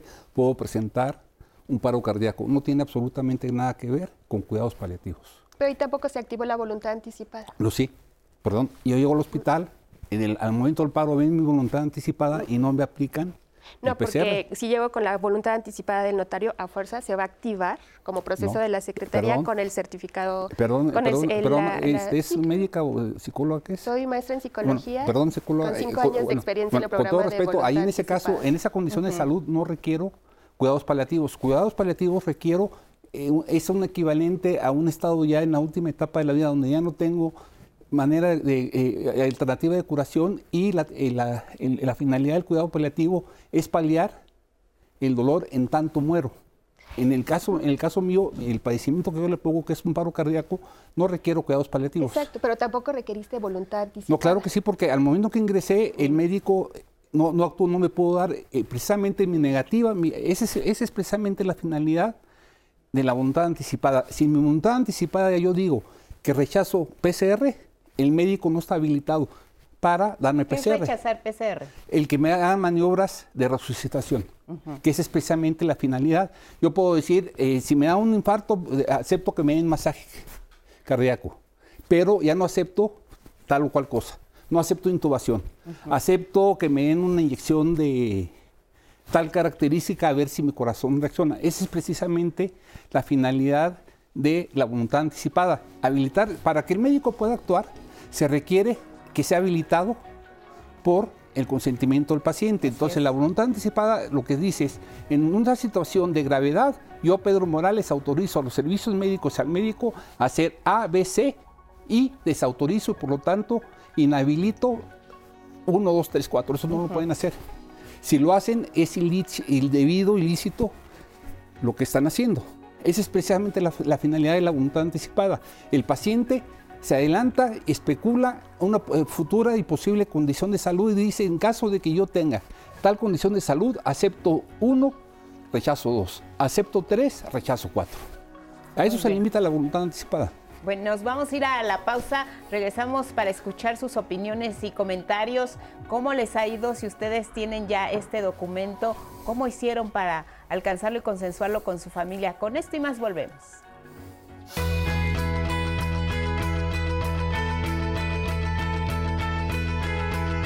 El documento de voluntad anticipada y su formato deben realizarse de manera personal, libre e inequívoca ante notario público o personal de salud y ante dos testigos. Ley de Voluntad Anticipada CDMX. Gracias por continuar con nosotros en Diálogos en Confianza. La siguiente semana el tema va a ser sobre los impuestos, un tema que yo sé que a todos nos interesa porque a veces no, sabemos eh, cómo pagarlos, los regímenes fiscales, las declaraciones de impuestos, a qué se destinan, cómo poder estar bien con el SAT. De todo eso vamos a hablar para que no se lo pierdan y sepan cómo manejar estos asuntos financieros. Y bueno, en nuestro tema de hoy ya tenemos mucha, mucha participación, varias dudas, varios casos. Muchas gracias por contar todas sus situaciones. Héctor Martínez nos decía, en el Estado de México existe la opción de la voluntad anticipada y qué documentos necesito presentar ante el notario. También nos preguntaba Desideiro Alberto, ¿por qué cobrar una decisión sobre mi salud? ¿Por qué para decidir sobre mi salud, sobre mi vida, tengo que pagar para que haya legalidad en mi decisión? Eh, también nos llegaron varios casos como el de Belén, ella nos decía, mi familia y yo estamos pasando por algo similar, ya que mi mamá tiene insuficiencia renal aguda. Ella tiene claro que no quiere ningún tipo de tratamiento que invada su cuerpo, por lo que nos pidió a los ocho hijos que respetemos su voluntad y así lo hemos hecho. Eh, su duda es si esto debe estar asentado legalmente, ya que en este momento su mamá es muy consciente, todos están en el acuerdo de respetarla, aún así hay que plantear un acuerdo, es lo que ella quiere saber. También hace rato hablábamos sobre un video, nos llegaron varias llamadas, dos personas que nos dicen, yo no tengo video, hice una carta. Carlos Bustos, mi nuera es abogada, ella tiene una carta donde está detallada cuál es mi voluntad, donde dice que si llega el momento y no hay nada que hacer, se proceda eh, a desconectarme. No sé si eso sea lo correcto, quiere saber. También nuestro segundo caso que tiene una carta eh, es el siguiente. Esta fue una llamada anónima. Quiero hacer uso de la ley de voluntad anticipada, pero quiero hacerlo de una forma fácil, sin complicaciones, ni para mí ni para mi familia. Yo escribí una carta donde tengo escrita mi última voluntad, pero no sé si tiene alguna validez vivo en Hermosillo, Sonora. Y bueno, los especialistas van a ir pensando sus respuestas, pero antes vamos a ver la siguiente entrevista con Miriam Israel. Ella es tanatóloga paliativista y nos va a hablar sobre la importancia de tramitar la voluntad anticipada. Es indispensable que la familia sepa cuál es mi voluntad, qué es lo que yo quiero que se haga cuando yo ya no pueda tomar las decisiones hay, algo que se nos olvida, que es que el paciente siempre tiene derecho de tomar sus propias decisiones. Y es necesario, para poder hacer un buen cierre, el tener en mente que hice lo necesario para ayudar a mi papá. ¿sí? Que hice lo necesario, que era lo que mi papá quería hacer. La voluntad anticipada previene conflictos familiares porque todos sabemos cuál es el, qué es lo que quiere hacer mi papá, qué es lo que quiere que se haga.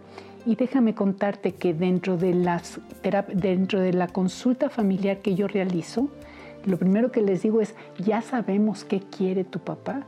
¿Quiere ir al hospital o se quiere quedar en casa? Y entonces unos dicen, se quiere ir al hospital, el otro dice, quiere ir a quedar. Y entonces ahí tenemos que llegar a un acuerdo para que todos los que estemos presentes y los ausentes tomemos la decisión de qué se va a hacer en base a lo que papá quiere. Y desde ahí tener la tranquilidad que estamos haciendo lo mejor posible de acuerdo a la voluntad de mi papá. Cuando hay una voluntad anticipada, ya se sabe qué es lo que podemos hacer y qué es lo que no debemos de hacer, ¿sí? En lugar de estar corriendo al hospital para buscar eh, que, que lo reanimen, bueno, mejor nos quitamos los zapatos, nos subimos a la cama, lo abrazamos y le decimos cuánto lo amamos. Y es parte de la voluntad anticipada, es decir, no quiero más hospital, no quiero más tratamiento, no quiero que me hagan ninguna medida extraordinaria y desde ahí tomar mi propia decisión de qué es lo que quiero que se haga con mi cuerpo. Cuando la enfermedad no responde al tratamiento curativo, es el momento de cambiar el enfoque de seguir buscando una sanación a buscar el bienestar del paciente, la tranquilidad del paciente y de su familia. Vamos a hablar, por supuesto, de estos conceptos. Le damos salida a sus preguntas. Las personas que nos dicen, tres de ellas al menos que se comunicaron aquí a Diálogos y que escribieron cartas, ¿vale?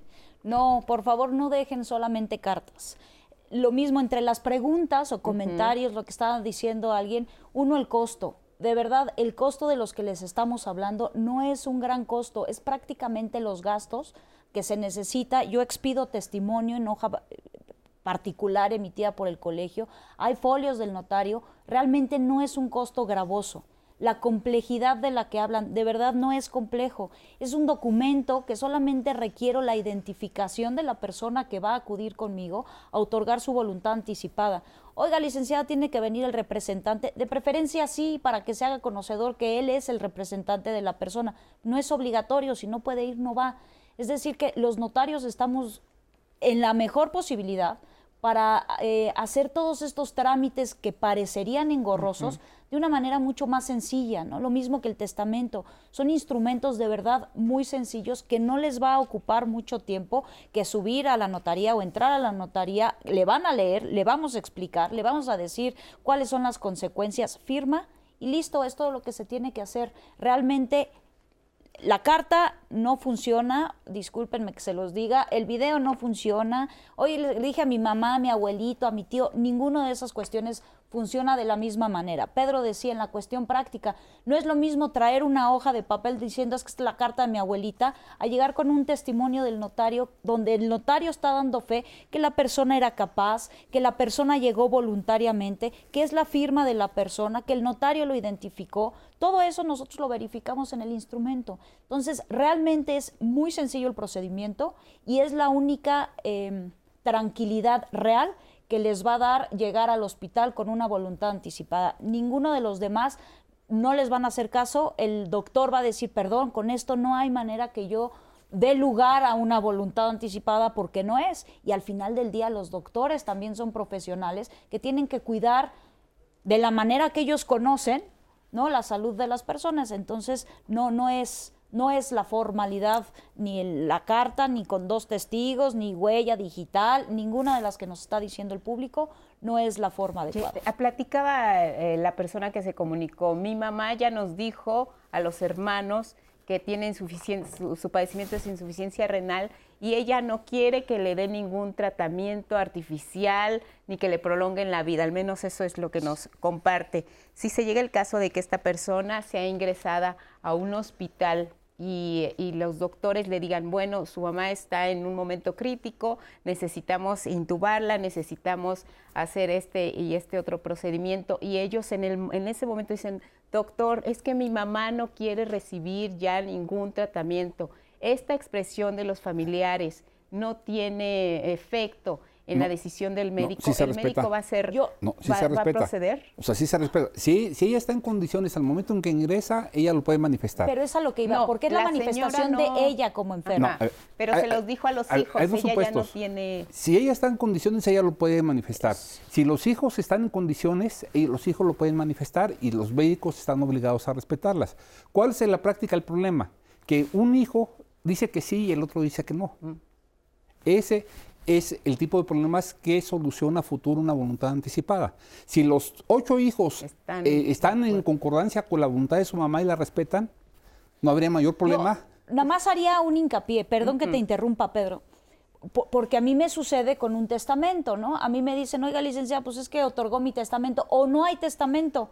Y me dicen, es que aquí estamos todos los cinco hijos. Permíteme tantito, ¿cómo voy a saber que son los cinco hijos los que están diciendo, sí, no la entubes? O sea, son las cuestiones que tendrían que pensar en su momento cuando ingresa. Si la persona está consciente, me queda clarísimo que no le van a intubar.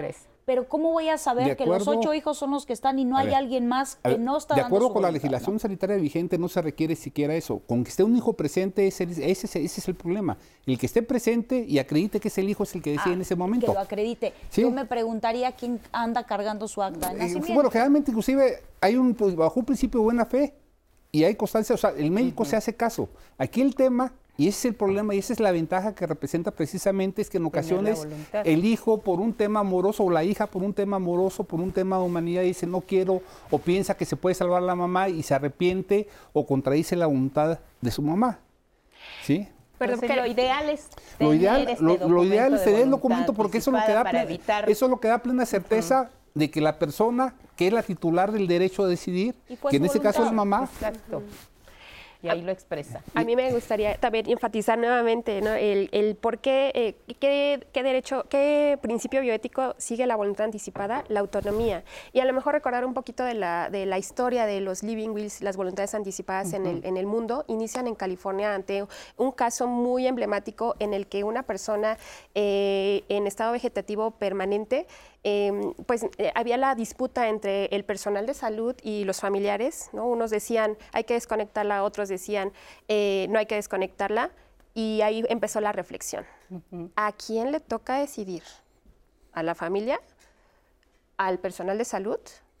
¿No? Y la reflexión llevó, le toca decidir a esta persona, pero esa persona ya no puede. De ahí la importancia que, que esta, claro. esta, toma de decisiones se hace, con se hace con anticipación. Pero en estos casos, justo, o sea, el, el, hecho de que vayamos ante un notario justo garantiza que quien, es, que quien está firmando uh -huh. es esa persona. Y entonces, cuando así lleguen el hijo, el más grande, el más querido, el que sea, se respeta lo que dijo el paciente. ¿Y qué crees, Susana? Qué bueno uh -huh. que mencionas este caso porque justo nos llegó una llamada al respecto. Ella dice, tengo un, un, hijo que está en estado vegetativo, mínima conciencia, y justo quiere saber qué procede en este caso con la voluntad anticipada y su hijo. Es que no... No, de entrada, es que yo creo justo por eso a mí, a mí este, no, me, me, cuesta, me, se me hace más sencillo eh, pensar en estos casos como justo procesos ¿no? de, de, enfermedades que van avanzando y que a cada momento van requiriendo distintas eh, necesidades, dist distintas situaciones. ¿no? Uh -huh. En estos, est estas situaciones, en, en algunos casos, tienen, se prolongan mucho tiempo y de ahí lo que decía Pedro, esta, este, esta palabra de terminal mete mucho conflicto, porque no necesariamente va a morir pronto esa persona, pero lo que sí va a requerir esa persona son cuidados paliativos. Entonces, en ese caso, eh, puede firmar una voluntad anticipada ella como su representante, pero eso hay que aclarar, no significa, no necesariamente significa que se va a desconectar o que se le van a dejar de dar medicamentos que le ayudan a estar bien. ¿Sí? Por eso es que todo esto siempre se hace en un contexto de atención a la salud.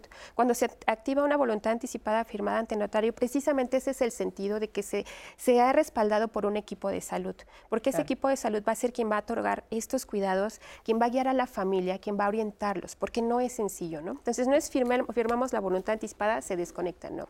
Es, se puede firmar voluntad anticipada a través de, de, la, de la mamá, pero saber evaluar el caso y saber las necesidades que tiene esta persona en particular para ir otorgando. Oiga, si hay dolor, se da paliación para yo el dolor. Yo tengo una duda, a lo mejor, una, una pregunta para ustedes dos que a lo mejor ayudaría un poco con la pregunta que están haciendo. Si ustedes dos como expertos, ¿cuál es la diferencia en tiempo si pasa una situación como esta, donde tiene que firmar la mamá en ese momento la, voluntad anticipada, en contra de que lleguen con un instrumento otorgado con anterioridad con notario, en tiempo de desconectar o no conectar a la persona, ¿cuál es la diferencia práctica? No, aquí habrá que ver, primero, la edad del hijo. ¿Es mayor de edad, es menor de edad? Si es mayor de edad, y es fuera del ambiente hospitalario, tendría que pasar por un proceso de interdicción a la luz del artículo 12 de, los, de la Convención de los Derechos de la Persona con Discapacidad. Pero hoy no tenemos estado de interdicción, hoy no van a determinar. No, sí lo tenemos. Eso, no, no a ver, sí lo, a ver, hasta el momento lo tenemos con las salvaguardas del artículo 12, donde no hay una incapacidad total, sino el juez tiene que establecer un modelo atendiendo a, la, a las condiciones de, de, salud o mentales de la persona, pero sí lo hay. Entonces, aquí habrá que distinguir. Si es, si es, fuera del ambiente hospitalario, ¿qué es lo que pasa en la práctica en el ambiente hospitalario? De acuerdo a la legislación de salud, al momento que hay una necesidad o una urgencia médica, opera una representación eh, legal por Ministerio de Ley. La legislación sanitaria dice que el esposo o la esposa, concubino, concubina, padre, madre, hermanos. Uh -huh. Y en ese momento, sin pasar por un juez, se, pues, se sí. puede tomar la decisión. No hay esa, este, todo, toda esta prelación de parientes, la propia ley de salud dice, entonces el médico tratante con dos testigos toma la decisión. ¿Por qué? Eso se entiende la lógica de una urgencia médica. Pero eso, se, para eso se requiere que esté la condición de urgencia médica. Si está el paciente en su casa, habría que ver, primero a ver que distinguir si es mayor o menor de edad. Si es menor de edad, ¿qué, qué grado de conciencia, qué edad tiene? Porque hay un principio de autonomía relativa, etcétera, etcétera. En el caso de la interdicción sigue operando hasta el momento. Los jueces siguen decretando interdicción sujetas a graduaciones muy complejas. O sea, sí, Es lo que ha dicho la Corte hasta el momento. Eh, hoy en día los, los jueces... No, porque hoy justo decíamos, hablábamos de la Convención de Nueva York, que nos está partiendo en esta situación de la discapacidad, incapacidad y demás. Pero bueno, yo, yo solamente cuestionaba lo que decía. Estamos hablando en un supuesto de un estado vegetal, Sí, entonces... Marian, es que justo, en, a ver, vamos un poquito más, eh, nos falta más información de este caso, por supuesto, porque caso, cada caso es particular, pero de entrada, imaginando que si esta, eh, es probable que esta, esta, esta persona que está en este estado vegetativo tal vez no tenga voluntad anticipada, ese sería el punto. Supuesto, sí. Si no lo tiene, bueno, ya no la pudo firmar porque el estado de conciencia no lo permite. Podría firmar una voluntad anticipada a través de un representante que sería su mamá. En este caso, tendríamos que evaluar eh, cuáles son las intervenciones que, son, eh, que están en, juego. ¿no? Porque, por ejemplo, este tema de la, de la desconexión es un tema eh, éticamente muy complejo, no es simple. Eh, y, a, lo mejor voy a retomar otra vez el tema de la, de la eutanasia también, porque aquí un punto clave es cuál es, el, eh, cuál es la intención de las intervenciones que hacemos a nivel de, o sea, las intervenciones de salud, cuál es la intención. En eutanasia el objetivo de la intervención médica será provocar la muerte del paciente después de que lo, lo explicita así el paciente, lo reitera. Este, pero en el, el objetivo, en, estas, en este caso, suponiendo el objetivo de retirar, este, de extubar, de desconectar, como habitualmente decimos, si, si el objetivo es que el paciente está más cómodo, eso no es eutanasia y es éticamente permitido. Pero eso lo podemos establecer de acuerdo a una evaluación suficiente del caso. Okay. ¿Sí? La, eh, eso es, a mí me da mucha claridad pensar, pensar cuál es el objetivo de esta intervención esta intervención va a traer calidad de vida al paciente, más confort, alivio de síntomas, éticamente es permitido. Si la intención es provocar la muerte, es lo que no tenemos permitido. Claro, de acuerdo con la ley aquí en México. Vamos con Tarcisio Sánchez Ulloa del Colegio de Notarios Trámites. ¿Cómo tramito este documento de voluntad anticipada? Y regresamos. La voluntad anticipada es un acto que tiene por objeto el que una persona cuando está capaz en pleno goce de sus facultades mentales, pueda decidir si se somete o no a tratamientos o procedimientos médicos que prolonguen innecesariamente la vida cuando ya se tiene un diagnóstico como enfermo terminal. Entonces, esta voluntad anticipada lo que permite es decidir si quiero someterme a esos tratamientos y procedimientos médicos que puedan prolongar mi vida hasta donde se pueda eh, en términos médicos artificialmente, o si prefiero que llegado el momento que naturalmente corresponde por mi enfermedad, la muerte, tener esa muerte digna en el momento que naturalmente correspondería, siempre desde luego cuidando la dignidad de la persona y otorgando y proporcionando lo que se conoce como cuidados paliativos. En primer lugar, la ley establece que el documento de voluntad anticipada se haga ante notario público cuando la persona está en pleno uso de sus facultades. Tiene que ser mayor de edad y tener plena capacidad.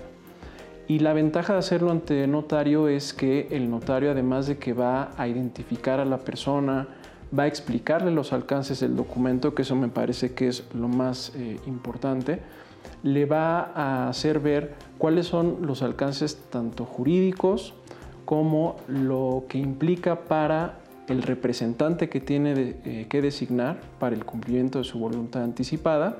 Y eso se va a quedar en un documento público que se queda resguardado en la notaría y de forma permanente en el Archivo General de Notarías. En términos de nuestra legislación, eh, cualquier persona puede otorgar un acto jurídico en cualquier lugar y tiene plena validez independientemente de que no resida o no tenga su domicilio en ese lugar. Esto quiere decir que una persona puede otorgar su documento de voluntad anticipada en la Ciudad de México, aunque después se vaya a radicar o de hecho esté radicando en cualquier otro lugar y surte plenamente sus efectos. El mensaje más, eh, más importante en este caso, que es marzo, mes de la voluntad anticipada, así se ha denominado, es que la gente se acerque a las notarías, se acerque al colegio de notarios, primero para conocer en qué consiste el documento y en segundo que se anime a hacerlo porque eh, si de otra forma lo que estamos haciendo es dejarle esa decisión a nuestros familiares. Entonces, que seamos nosotros quienes libremente decidamos y quienes libremente eh, liberemos de esa carga a nuestros familiares. Muy bien, pues entonces eh, eh, resumamos un poco. Requisitos si quiero hacer voluntad anticipada, Mariana. Ante mí como notario no necesito más que sea una persona con capacidad de ejercicio, que sea mayor de 18 años, que lleve su identificación, si no sabe leer, si no sabe escribir, si tiene alguna eh, dificultad escuchar el, idioma español, es decir, ciertas especialidades le pediré a algún intérprete o alguna persona que lo acompañe pero realmente es lo único que se requiere. ¿En qué casos no se aceptaría la voluntad anticipada, otorgar este documento, por ejemplo? En ese caso, cuando fuera notoria la, falta de capacidad legal. ¿A qué te refieres con eso? Sí, o sea, por ejemplo, una persona que no tenga capacidad de entender o de decidir por sí misma lo que quiere. No se otorga en ese caso. ¿Qué es el consentimiento informado y cómo se relaciona con la voluntad? ¿Qué es, es aquella prerrogativa del paciente, primero a ser informado en qué consiste el tratamiento médico que requiere, cuáles son los riesgos, cuáles son las alternativas, si hay uno o varios tratamientos y el derecho que tiene de aceptar o, rechazar ese tratamiento médico. ¿Quiénes eh, gestionan más este documento? ¿Quiénes se acercan más al notario? ¿Los hombres, las mujeres, las personas de la tercera edad, los pacientes con enfermedades terminales? ¿Quiénes son? Personas de la tercera edad.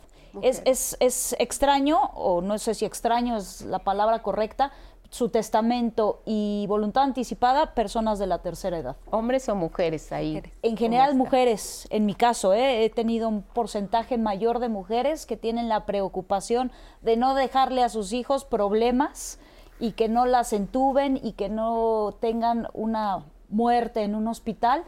En términos generales, más mujeres de la tercera edad.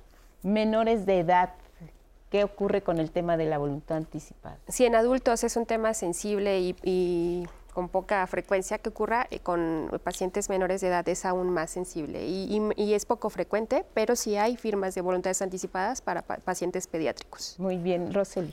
Sí, tenemos todavía varias preguntas. Rachel García, eh, ¿el costo de voluntad anticipada con notario o en el hospital cambia el precio o es el mismo? Sí, nos comentaba Susana, en el hospital ante la Secretaría de Salud no tiene costo alguno con notario en términos generales, eh, con un acuerdo del gobierno de la Ciudad de México y el Colegio de Notarios de la ciudad, 1.550 masiva eh, para cualquier persona. Personas de la tercera edad, 750 pesos masiva. Ok. Delia Burgos también llamó y nos pregunta, ¿es el mismo precio en la ciudad que en el Estado de México? Perdón, Delia, desconozco el, arancel y, los costos en el Estado de México. Ok, también Héctor Vega nos llamó y nos dijo, quisiera saber si los médicos tienen permitido sugerir a los familiares de un enfermo terminal la voluntad anticipada, ya que muchas veces la familia desconoce esto. Y de eso también fueron muchas las dudas, porque mucha gente decía, es que yo no sabía que existía esto. El mismo caso fue de alguien en YouTube quien nos dice, aquí en Querétaro no se conoce sobre la voluntad anticipada y según se dice que en todos los estados ya está aprobado ¿Cómo podría solicitarla en Querétaro? ¿Tengo que ir al DIF o a dónde tengo que ir? Pero bueno, al volver de esta pausa vamos a seguir con sus preguntas. Quédense que continuamos más con ese tema de voluntad anticipada.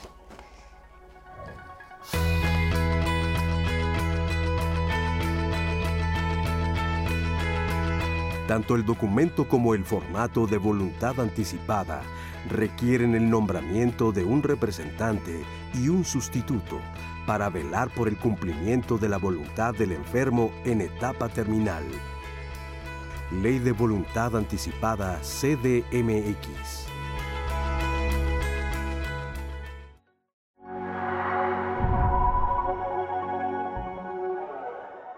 El documento de voluntad anticipada es un instrumento que se puede otorgar ante notario o ante la Secretaría de Salud. Me parece un instrumento súper importante donde la persona capaz voluntariamente va ante el notario a declarar que si entra o tiene alguna enfermedad que sea eh, pues definitiva, decide voluntariamente que no le pongan medios adicionales, artificiales a su cuerpo que le prolonguen la vida de una manera artificial. Cualquier persona mayor de 18 años puede eh, realizar la suscripción de un documento de voluntad anticipada o de otro concepto que va a ser súper importante que aprendamos a asociar con voluntad anticipada, que es el concepto de directrices anticipadas. que realmente cuál es el objetivo? Que se respeten los deseos de la persona que está viviendo la última etapa de su vida.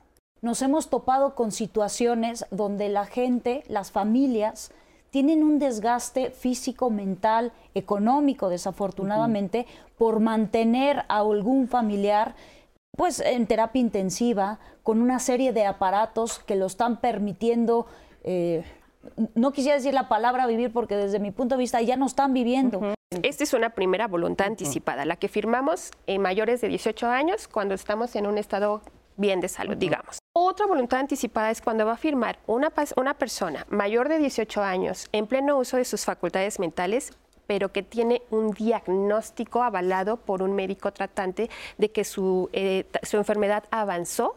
Nosotros tenemos la obligación de ver que la persona que comparece ante nosotros comparece de manera voluntaria que es esencial. Cualquier persona que viene conmigo, tengo que ver que no está viciado por algún tercero, que no está amenazado por un tercero. Si yo otorgo una voluntad anticipada y el día de mañana tengo una condición de salud que me permita exteriorizar mi voluntad, no opera la voluntad este, anticipada, opera mi voluntad. La voluntad anticipada únicamente opera cuando mi estado de salud me impide exteriorizar. Entonces es un consentimiento otorgado a futuro. El espíritu, el eje de la voluntad anticipada es el principio bioético de la autonomía.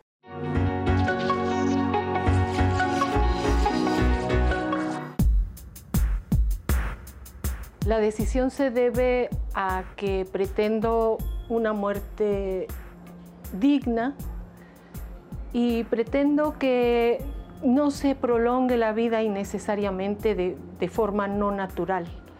He escuchado a personas que los tienen en coma, simplemente el caso de Gustavo Cerati, que fue muy, muy sonado y a mí me da horror.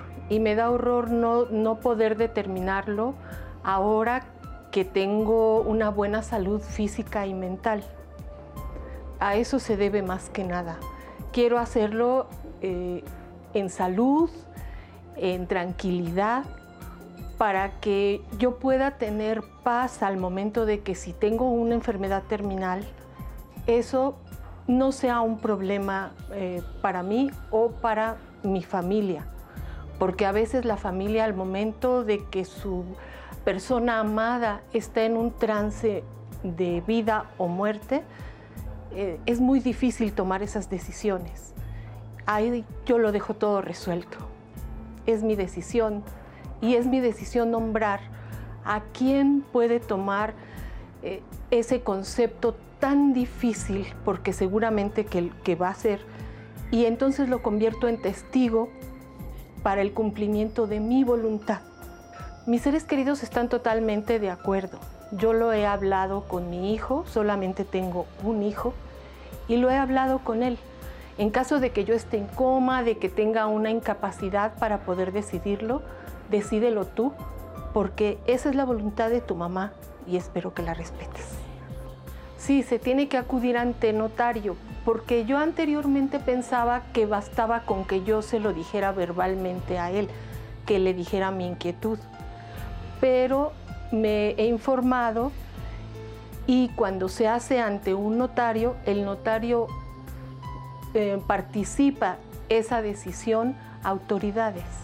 Entonces es importante que se haga ante notario, pero eh, que finalmente sea una decisión personal, autónoma.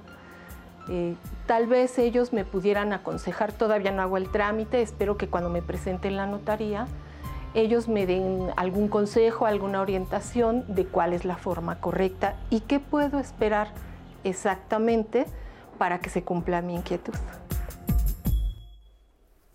¿Qué les parece si empezamos por ahí? Por lo que las dudas que tenía precisamente este testimonio. Quisiera escuchar tu punto de vista. En cuanto no, no me ¿Qué, ¿Qué es lo que puedo esperar? Dice ella. de que mi voluntad sí se cumpla, porque puede haber casos en que la persona ingrese a un hospital y que bueno, quizá ahí ya no haya oportunidad de que ella exija que se cumpla su Desde voluntad. mediados del siglo pasado hubo un cambio del paradigma del acto médico. Anteriormente se consideraba que la finalidad del acto médico a toda costa era curar, preservar la vida. Desde mediados del siglo pasado hay un cambio de paradigma y el acto médico tiene básicamente la primera finalidad es respetar la autonomía de las personas pacientes, de las personas usuarias de los servicios de salud. Ningún médico, ningún hospital, salvo casos muy excepcionales, puede actuar en contra de la voluntad de las personas usuarias de los servicios de salud. Si, si los médicos, si las instituciones de salud van en contra de la manifestación autónoma de la voluntad de las personas, incurren en responsabilidad civil, responsabilidad patrimonial si son instituciones públicas, responsabilidad penal. Entonces, es- no, es, no, no queda a la voluntad de los médicos, ni de los hospitales, ni de las instituciones públicas de salud cumplir o respetar la voluntad, es un imperativo de ley. Si pasa una emergencia y no tenemos el documento de voluntad anticipada, eh, ¿qué ocurre en esos casos? Es que justo eso es importante aclarar. En casos de una urgencia médica, ese tema se tiene que atender como una urgencia.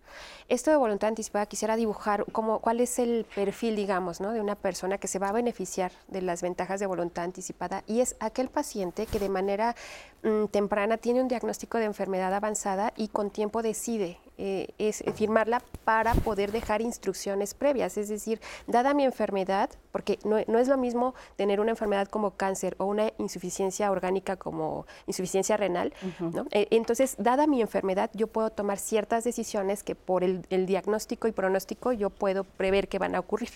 ¿no? Por ejemplo, en, en cáncer eh, puede ser el aceptar o rechazar quimioterapia y en una insuficiencia renal rechazar o aceptar diálisis. ¿no? Entonces, todo eso da un panorama diferente. Entonces, el escenario ideal es ese, un paciente que tiene una enfermedad, que ha avanzado, que médicamente tiene el diagnóstico de que hay criterios de que la enfermedad está en esa etapa que llamamos avanzada y que entonces puede eh, tomar esta decisión. ¿Por qué? Porque justo la vol- voluntad anticipada es para prevenir. ¿Prevenir qué? Que se intube.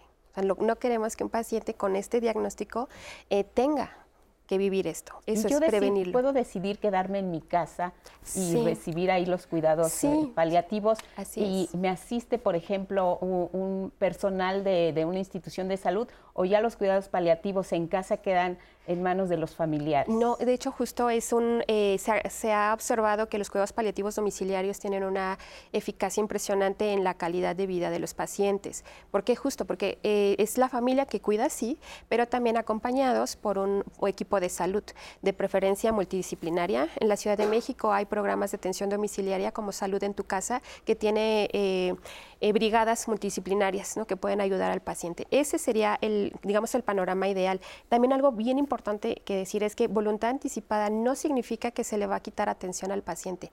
Todo lo contrario, y retomo un comentario de, de- de los que nos vende, es que no hay nada que hacer. No, un paciente con una enfermedad avanzada con él se puede hacer muchas cosas. De hecho, es una, una etapa muy activa eh, para todos los profesionales de la salud porque tenemos mucho que hacer por ese paciente para que esté lo mejor posible. Eh, también se ha subrayado, la ley de voluntad anticipada no prolonga ni acorta la vida. ¿Cómo entendemos este concepto? Es tal eh, eh, se, como se describe, no prolonga ni acorta la vida. ¿Es así? Pues no sé en concreto a qué se refiera, pero lo que va a ser la voluntad anticipada concretamente es no prolongarla de manera artificial, ¿no? No aplicarle medios que le prolonguen la vida a una persona que ya no quiere esos medios externos a su cuerpo para, para continuar viviendo. Ahora, si hay una persona que ante notario expresó su voluntad anticipada, el notario tiene ese documento o la persona o incluso sus familiares y al momento de tomar una decisión los familiares rechazan, dicen no, yo quiero que eh, hagan los intentos hasta el final. ¿Hay, hay casos así que, que- que se presentan? Casos así que yo tenga conocimiento, no. Y es lo mismo eh, que hemos estado platicando. Al final del día, la voluntad anticipada es la voluntad de la persona en plena capacidad para decir, no quiero esto, o sí quiero esto, o quiero esto, pero no quiero esto. ¿Sí? ¿Quién me va a representar? A la persona que yo elegí. Entonces, le estoy quitando la voluntad de representarme a cualquiera de mis familiares para que sea la que yo elegí que tome no la decisión, sino que haga eh, manifiesta la voluntad que ante mí ya otorgaron o ante cualquier notario de la ciudad. Aquí es importante tomar en cuenta, perdón, que la decisión le corresponde a la persona que requiere los servicios de salud. O sea, no es una decisión que sea materia de consenso o requiera ser aprobada por la mamá, el hijo, el hermano, el esposo. Cada persona, en tanto sea competente, puede decidir autónomamente sobre qué, eh, qué tratamientos médicos acepta y qué tratamientos médicos rechaza. Pero en si, hay el caso de que la persona eh, expresó por voluntad anticipada que no quiere recibir ningún tratamiento, prevalece ese documento. Ingresa al hospital y este y la persona a la que dejó encargada de que se hiciera cumplir su voluntad, no sé, estoy hablando en una situación que se pudiera presentar. La convencen el resto de las personas, no vamos a intentarlo, mira, vamos a hacer no, no, se puede, no, se puede. No hay manera. Yo yo lo único que eh, de manera ejemplificativa nada más les diría, por eso se otorgan testamentos, por ejemplo, por eso se otorgan tutelas cautelares, donde es la propia persona que dice qué es lo que quiere y cuál es su voluntad para cuando ella ya no pueda decidir esa circunstancia. Si es una tutela, bueno, ¿quién me va a administrar los bienes? ¿Quién me va a cuidar? No, no quiero a mi esposo, no quiero a mis hijos, quiero a tal persona, por algo. Lo mismo es la voluntad anticipada. No quiero que decida nadie más, quiero que decida tal persona, por eso estoy otorgando mi voluntad, porque es mi voluntad y no tengo por qué dejar esa decisión en nadie más que en mí. Y por eso lo estoy haciendo de una manera eh, legal, con una certeza jurídica y alguien que tiene una fe pública donde me está diciendo es quien es, tiene capacidad, vino voluntariamente para que no digan no, no, no vale, ¿por qué no vale? No, era incapaz, no, no era incapaz. El notario está dando fe que está compareciendo conmigo de, con todas estas características para que el documento sea perfecto. Y, de ahí la importancia de saber a quién eliges, ¿no? Para que haga cumplir tu voluntad, que no titubee. Así Se puede revocar la voluntad anticipada, pero solo puede Con revocarlo. El del paciente. No, solo la persona que la firmó. O sea, yo puedo, decidir ahorita y, este, y, revocarla yo misma. ¿Qué es lo mismo? perdón. Pero si firmó, este, si firme yo y mi representante quiere revocarla, eso no. O podría ser sujeto a nulidad, pero mientras que eso no pase, prevalece y en caso de que no se acate, se incurre responsabilidad. Habrá que ver si es civil, penal, administrativa, pero si no, si no, se acata, hay una sanción. Muy bien. Tenemos teatro. Andrés, ¿cómo estás? Buenos días. Hola, ¿qué tal? ¿Qué tal Lupita Roseli, amigos y amigas que nos siguen aquí en Diálogos en Confianza? Hoy vamos a hablar de una obra que está cerrando temporada y que hacemos votos porque se prolongue en otros espacios, porque es un verdadero experimento escénico, una experiencia envolvente con un tema muy complicado que además durante este mes de marzo se trató en muchos escenarios, pero ojalá se siguiera tratando todo, todo el año, que es justamente el tema de la violencia, el extremo al que puede llegar la violencia hacia las mujeres. Y además es teatro documental se tomó como hilo conductor un feminicidio que las dos, eh, bueno, la autora y las, las actrices que interpretan este, este, este, ejercicio, este ejercicio teatral, estuvieron siguiendo muy de cerca, documentando a la mamá, a, la hermana, a la, a la, gente cercana. Y obviamente esto fue ligándose con otros temas, con otros, otros casos que no han sido resueltos con las mujeres desaparecidas. Y al final, un tema tan delicado lo tratan con una sutileza sin que pierda, por supuesto, la seriedad de la importancia pero deciden hacer una metáfora de que el público, en vez de solo estar presenciando, sea partícipe y que siembren, que siembren paz, que siembren esperanza al final, con la gran metáfora que es un jardín. Y el título de la obra nos habla mucho de a dónde quiere llegar Ingrid Bravo, que es la autora, que se llama Quemar los campos. Cuando ya se muere el campo, cuando ya no da nada, se tiene que quemar para empezar de cero y volver a sembrar. Y esta es, este es el mensaje que nos quieren dar.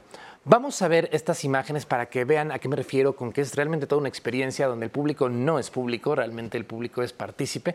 Y de regreso les digo cómo, cuándo y por qué no se pueden perder esta gran puesta en escena que se llama Quemar los Campos.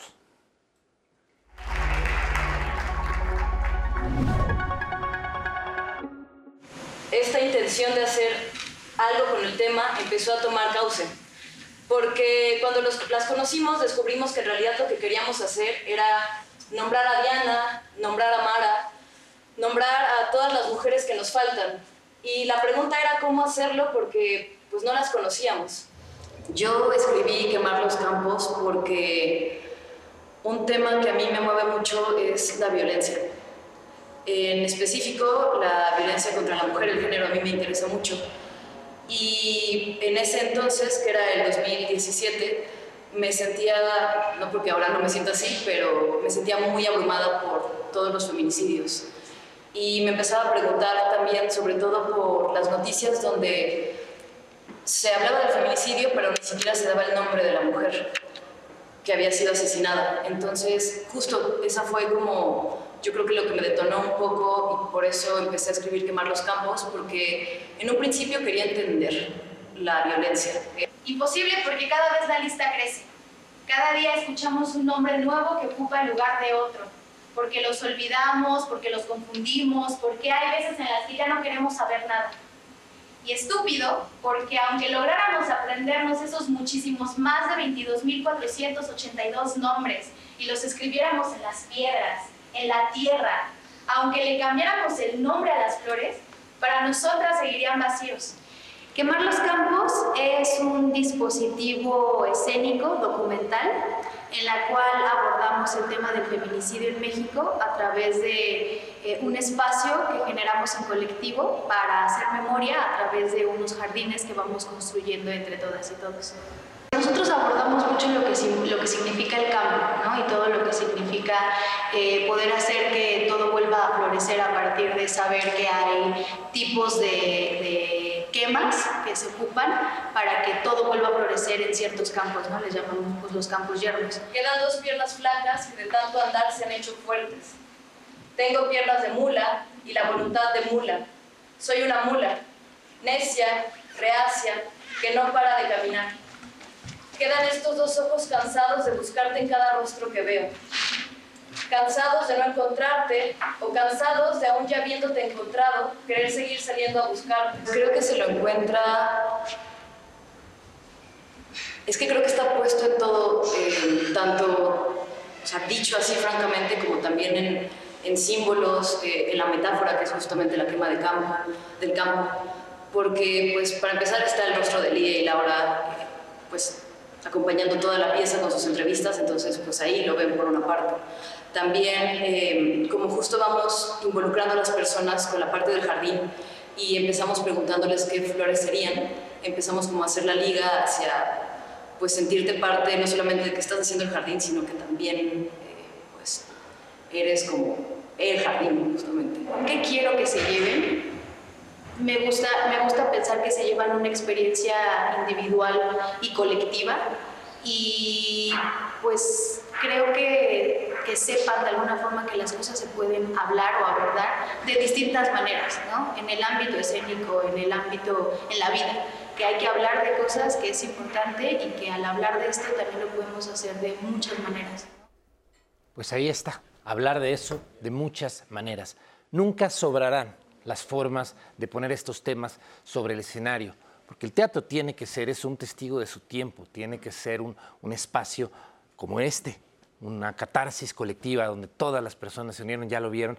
De verdad, solamente recordar esta experiencia estremece hasta la médula. Así que no se la pueden perder porque la mala noticia es que la temporada termina este fin de semana. Solamente queda la función de hoy a las 8, mañana viernes a las 8, sábado a las 7 y domingos a las 6, donde en el Teatro El Galeón, que está ahí atrás del Auditorio Nacional, de verdad van a salir estremecidos de estas experiencias teatrales que les van a dejar huella para siempre. Y es la idea, vamos a quemar el campo para volver a florecer. Nos vemos aquí la próxima semana para hablar de más teatro mexicano en Diálogos en Confianza por el 11.